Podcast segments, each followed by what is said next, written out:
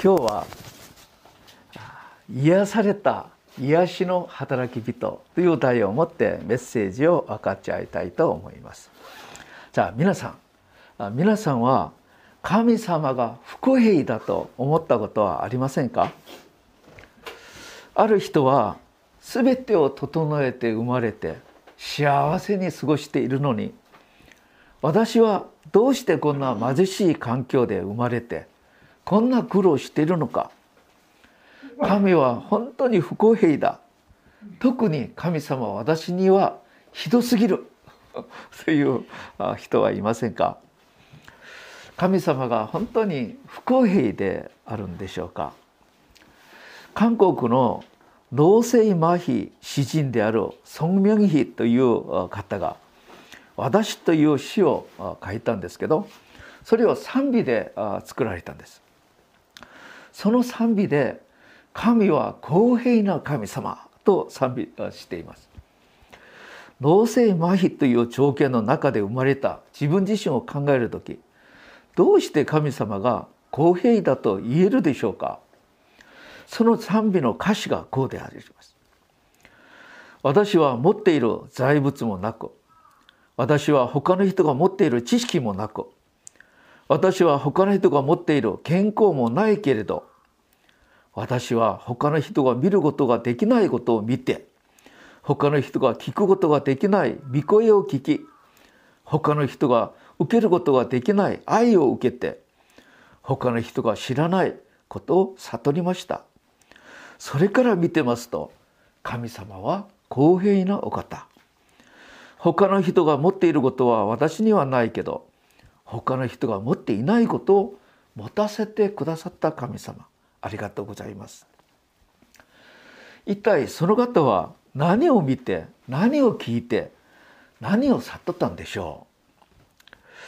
皆さん神様はどなたよりもこの世の中の弱者孤児また家父旅人を特別に配慮される方だってことをご存知でしょう。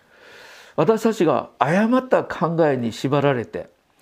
神様を憎んだり恨んだりして神様との関係が悪くならないように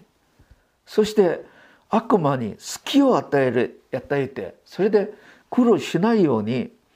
私たちは神様を正しく知らなければなりません。特に私たちの子供たちもし子供の時にあ教会がまた親がうまくできないことに通して子供たちが神様に対する対して誤った認識を持って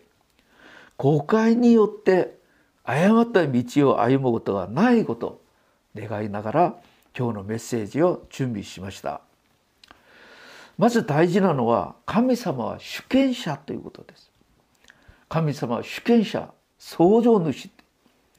神様はご全てをご自身の見心のままに作られました。創造されながら見てみたらある魚は大きい魚で作ってある魚は小さいものとして作られる場合もあるでしょう。ある花は美しいバラのように美しい。またある食物は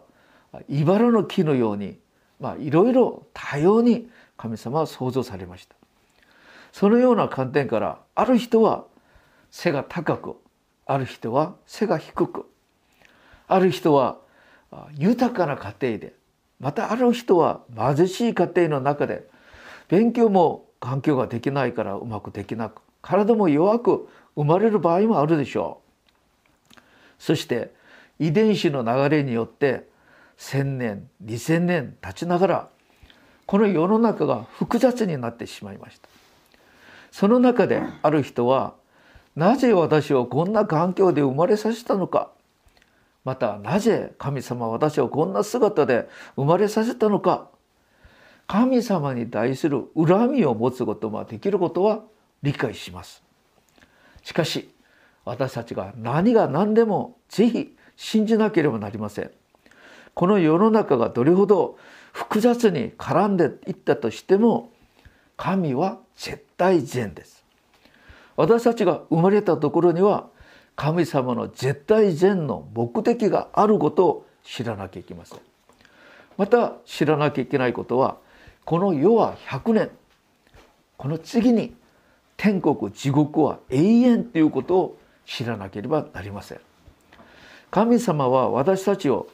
永遠に生きることを念頭に置いて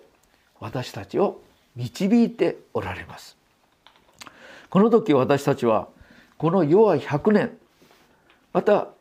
この100年の意味また私たちの人生の意味を目的をよく知らなければなりません。みんなが熱心に働いて稼いで集めようと努力しますけどコヘレト5章15節第一テモテ6章7節見てますとこの世に来る時に何にも持ってこなかった。またこの世から帰る時も何にも持っていくことはできないということです。また私たちがこの世で食べて生きること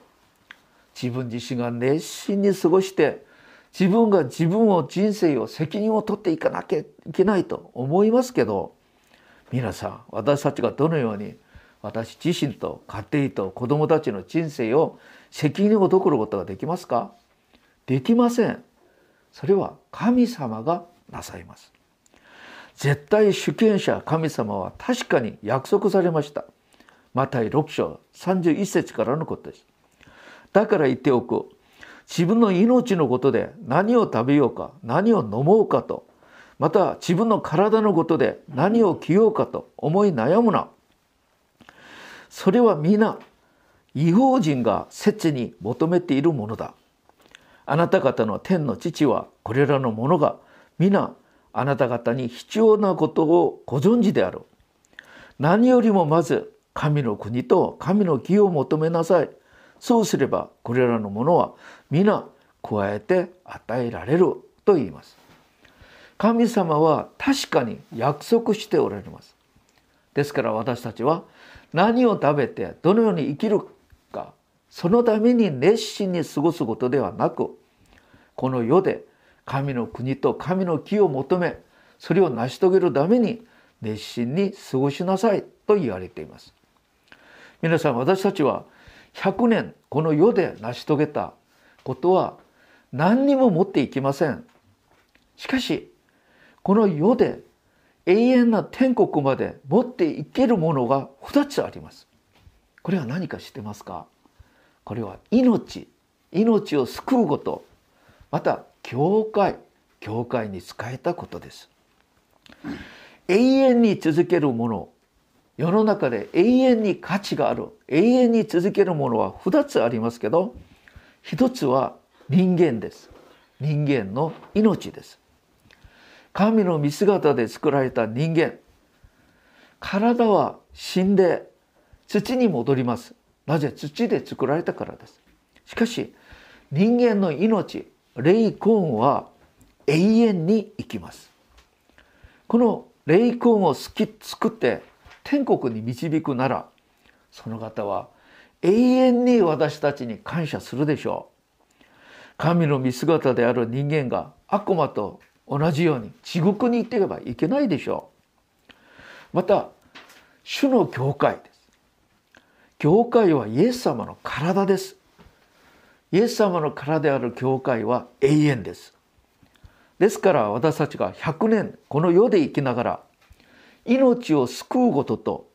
教会に仕えたことこのことは永遠に続けますのでそこに関心を持ってそれをうまくできるなら永遠に祝福される人になります。それがうまくできる環境うまくできるところにいるなら感謝しなければなりません。ではなぜ神様は私たちを神は不公平ですよというほど難しい環境で生まれ育てられるようにしてしましたか？結論的に優しく申しますと皆さん難しい環境の人がイエス様は信じやすいです。また難しい環境の人が教会に集まってお互いに助け合ってまた使い合うことはできます。今日子供の格好でペンテコステの時聖霊様が来られたら使徒行で2章42節から47節までみんなが自分の持ち物をみんなが分け合って一緒に幸せに暮らすいや理想的なユートピアだと思うかもしれませんけど精霊様がお互いに愛し合う心を与えてくださるならそれができるんです。それが教会です。今は難しいと思いますけど私たちの教会は永遠にそれができるようになっています。だからそのようなことが心の中で愛し合ってそれができる環境でいるなら皆さんは永遠に祝福されるべき方だと思ってください。本当に神様私たちはなぜ難しい環境貧しい環境その中で置かれているのかイエス様に出会うためです。イエス様に出会うためです。またこの世の中より天国にもっと大きな希望を持つことができるようにそのように導いてくださいます。皆さん金持ちはイエス様を信じることがどれほど難しいでしょう。聖書に書かれてあります。金持ちが神の国に入るよりはラクダが針の穴を通る方がもっと優しいと言いました。天国に入るのは難しいという話です。皆さん金持ちはこの世で持っているものがたくさんあるから死にたくないと思います。この世が永遠に続ければいいなと思っているかもしれません。また金持ちには人々がたくさん集まります。だから人々と共にいろいろ話をしたりビジネスをしたりまたビジネス関係で56分をしなきゃいけないしまたいろいろ旅行もしなきゃいけない。教会に来る暇がないんです。なぜ神様は私たちを難しい条件の中で置かれたのか分かりやすく申し上げたらあますと信じやすい救われやすい教会に集まりやすいまたこの世より神の国を希望しやすいまた大事なのは自分自身がまず癒されて癒された人として他の人を癒す癒しの働き人になってもっとたくさんの祝福を永遠にいただくようにするためです。じゃあ序論が長くなりましたけど今日はこれを説明するためにマルコ2章の超人にレビの記事を一緒に考えていきたいと思います。マルコ2章の超人人レビの過程です。皆さん超人人レビっていう言葉は矛盾があります。堕落した聖者という言葉と同じようなイメージがあります。レビという名前は旧約聖書では祭司の部族レビ部族を意味する聖なるものというイメージがあるんじゃありませんか？ところが彼がどのようにイスラエル民としては絶対やってはいけないローマの出先としてイスラエル人を対象として無理やり税金を借出するそのような仕事を持つようになったんでしょうか？これからは私の想像に過ぎませんけど多分彼は非常に貧しい家で生まれてお金のゆえに苦労した過去を持っているのではないかと思います。ですから彼は必ずお金を稼いで今まで自分を苦労させた無視させた人々に復讐しようと思ったんではありませんか？イスラエル民としては絶対やってはいけない超人人になってローマのために自分の民から税金を納める役割をするようになったんです当時イスラエル人にはこのような話があると言って山には狼町には徴税人それほどイスラエル人たちが軽蔑するこのお仕事を持つようになった理由は何の背景もない人として一番優しく金持ちになる道だからかもしれません。お金さえあれば幸せになる。お金さえあればできないこと何にもない。イスラエル国家、国民、私に何をしてくれたのか。そのように思いながら彼は残酷にお金を奪って金持ちになりました。しかし人生はそんなに簡単なものではありませんでした。お金さえあれば幸せになると思ってお金を一生懸命稼いだんですけどその後社会人として自分の役目をすることはできませんでした自分の妻は豪華な服を着てどこか行くところがない。息子は学校に行ったら超人人の子供だって言っていじめられます。その時彼はああ人生はこんなに過ごすことではないってことをやっと悟りました。ではどうしましょう？皆さん人生やり直しできますか？自分が生きてきた人生のためゆえに後悔して非常に悩んでいるレビの心をイエス様は全て知っているようにこのように召されました。私に従いなさい。皆さん私に従いなさい。ついてきなさい。このことは私があなたの人生を責任を取ってあげるという話です。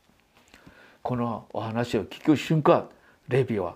不思議な導きを感じたでしょうか。彼は今までそんなに大切にしていたお金とお金をうまく稼げる職業全てを捨ててイエス様に従っていきました。イエス様に出会って新しい人生を始めるようになったレビ。彼のゆえにどんなことを起こりましたか？マルコ2章15節です。イエスがレビの家で食事の席についておられた時のことである。多くの超人人や罪人もイエスや弟子たちと同席していた。実に大勢の人がいてイエスに従っていたのである。イエス様に出会って新しい人生を始めるようになって嬉しくて嬉しくてレビは人々を招いて自分の家でパーティーを開かれる。多分今までお金がもったいないと思ってケチン坊として過ごしていたレビだったかもしれません。自分の家でパーティーを開いてからそこで誰が集まりましたか？自分と同じような人生の問題をたくさん抱えている超人人たちと罪人たちが集まりました。皆さん超人人罪人は同じようなイスラエルの民ではありませんか？先民意識を持っているイスラエル民がそのような生活をするのはどれほど良心的に葛藤があったのでしょうか。みんなレビのレビと同じような心を持っていたんですけどきっかけがなかったんです。しかしレビが新しい人生を生きるように決断してから私たちも同じようにやりたい。イエス様出会いたい。イエス様信じたいと思っている人々が大勢集まってパーティーを開くようになったんです。じゃあ皆さんここに人を助ける重要な原則があります。一人の人をうまく助けるなら同じ立場にいる大勢の人々を救うことができるんだってことです。大事なのは一人の人。一人の人をうまく使えることです。じゃあここで皆さんレイビの人生を結果論として神様の観点から見てみてください彼は100年この世の中では人生の問題のゆえに苦労しましたけど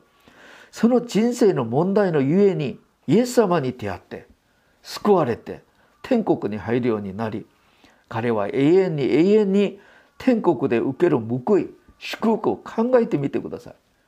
じゃあこのようにさせられた神様が不公平だと思いますか？たとえ彼が100年人生は幸せじゃなかったかもしれませんけど彼が変わって聖マタイになりユダヤ人のための福音書マタイの福音書を記録しそれによって大勢の人々が救われることができたから彼が受けるべき彼が受けた救いまた彼が受けた天国の報いはどれほどでしょうか。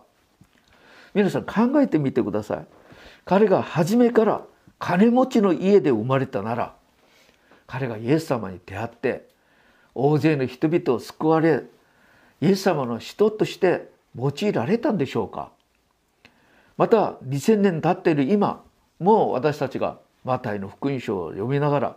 超人にレビを記憶していることになりましたなったでしょうか。100年人生豊かに過ごしてその後永遠な地獄で過ごさなければいけないというならその人生本当に幸せだと思いますか？じゃあここで私は考えるべきことがあります。癒された癒しの働き人という言葉です。皆さん誰が病んでいる人々を助けることができるか。もちろんお金がたくさんある人健康な人が病んでいる人のためにボランティアもして研究もしたりすることもできます。しかしよく見てますと誰がそのような働きをするのか同じ痛みを感じてみた人たちです。この心と立場を担ってみた人がこれをよく知っている人が助ける時うまく助けることができるし本当の意味で役に立つ働きができます。この世に来られたイエス様私たちの立場私たちの痛みを全部担っておられたと言われていますヘブライ書2章18節事実ご自身試練を受けて苦しまれたからこそ試練を受けている人たちを助けることがお敵になるのです。また旧約聖書イザヤ書にはイエス様のお姿をこのように記録しています。イザヤ53章2節から6節です。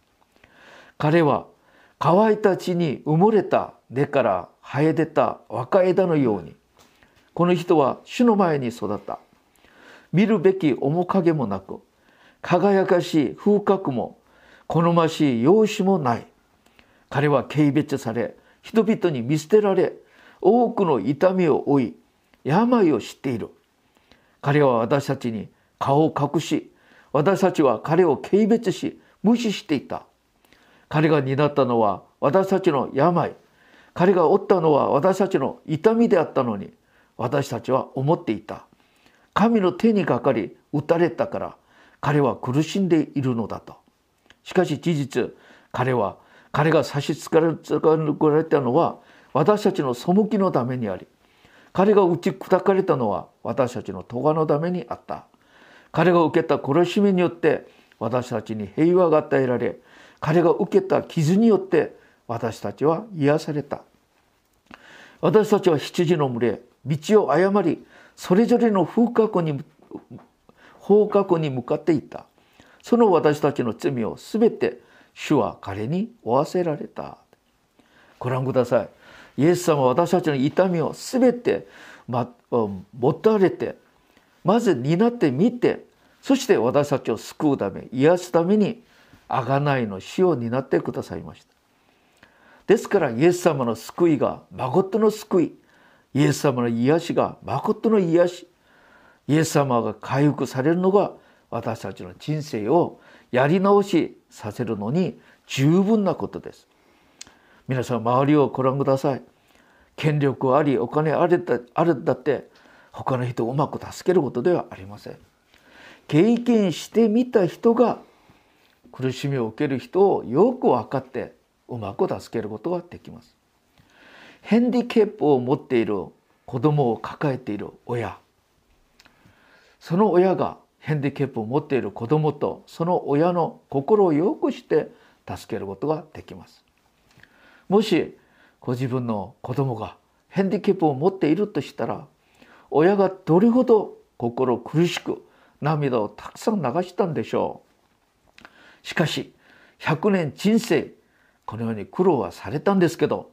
その方が救われ天国に行ったら永遠に永遠に受ける報いはどれほど大きいでしょうか。ですから神様は永遠に天国まで年度において100年この世での苦しみを許される場合もあります。ところが今日の聖書を見てみたら問題があります。パリサイ人と立法学者たちです。彼らがイエス様に何と言いますか？なぜイエス様は罪人と共に集まり罪人と共に関わり食べるのか？非難しました。宗教指導者たちは自分たちは問題ない罪もないうまくやっている。その自負心によって痛みと苦しみを持っている人たちを無視し非難しながら彼らと隔離隔離される生活をしようと努力しました。それによってこの世で救い主イエス様にいつも出会っていたのにもかかわらずイエス様を受け入れることもできなく地獄で永遠を過ごすようになりました。皆さんこの世の誰でもイエス様に出会うなら誰でも救われ癒され生かされます。しかしパリサイ人のような信仰をやる人は救いもない癒しもない祝福もできません。最後にお話したいのはこの働きのために助け主聖霊様が来られたということです。聖霊様は私たちを悟らせるために来られました。イエス様は聖霊様についてヨハネ16章7節8節にこう言います。しかし実に言うと実を言うと私が去っていくのがあなた方のためである。私が去っていかなければ弁護者聖霊様があなた方のところに来ないからである。私が行けば弁護者聖霊様があなた方のところに送る。この方が来れれば罪について義についてまた裁きについて世の誤りを明らかにする。じゃあここで罪について聖霊様が私たちを悟らせてくださる。これどんな意味ですか？イエス様を信じないことが罪だということこの世で誰が分かりますか？しかし聖霊様を来られるなら神様が人間の体としてこの世に来られて私たちを救うため癒すため人生のやり直しをさせるために十字架で血を流して死んでくださったのにそのイエス様を委ねることではなく私ができると思いながらイエス様の十字架の献身と愛を拒否するのがどれほど大きな罪なのか。これを聖霊様が望むなら悟って知るように助けてくださるということです。これが聖霊様の役割どれほど大事でしょうか。じゃあ今日はペンテコステの日聖霊降臨を記念する日ですけどこれから聖霊様についてたくさんのことを分かち合いたいと思います。大事なのは助け主聖霊様が悟らせてくださらなければ私たちは霊的なことは誰も知らない。また信仰に対して私たちは何にもできないということです。聖霊様を大切にしていきましょう。バリサイ人たちはなぜ地獄に行ったんですか？彼たちは立法主義自分の熱心によって信仰しながら聖霊様を拒否したからです。私たちは聖霊様の助けをもっといただき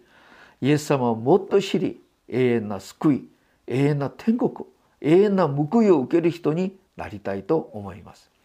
じゃあ最後にクイズがあります。子供の学校にはいつもクイズがあるんで、えレビはイエス様ついていきながら何を悟って何が変わったんでしょうか。まず神様は不公平だという誤った価値観が変わったんです。またお金さえあれば幸せになるんだという誤った考えが変わったんです。またこの世の中が全てだという非聖書的な価値観を捨ててイエス様についていきながら永遠な天国を得るために準備をよくやりました。その結果彼は永遠に祝福される人になりました。もし私たちの中で今与えられた環境のゆえに神様を恨んだりまた他の人より悪い条件で生まれたと悲しむ人がいますか？ぜひ聖霊様が照らしてくださって神様は絶対善公平なお方だということとその悪い環境のゆえにイエス様に出会って永遠に祝福され天国に入ることを神様が願っておられるんだということをぜひ悟って信じることができるように祝福いたします。この世は100年100年の中で一番大事なのはイエス様に出会うこと救われることですまた命の救いと教会に仕えることです100年この世でイエス様に出会って信じることができるならイエス様に出会うことができるならどんな環境でもそれは私たちに大きな祝福を与える道です。ぜひともイエス様に出会って永遠の命によって喜ぶ私たちになりますようにお祈りいたします神様家庭の月に迎え家庭子供また個人の悩みを分かち合うことができるようにしてくださってありがとうございます。信仰の目的はイエス様を信じて天国に行くことですけどもともとイエス様を知って愛するそして永遠の命を私は味わう私たちにならせてください。すべての家庭が家庭天国を成し遂げるようにしてください。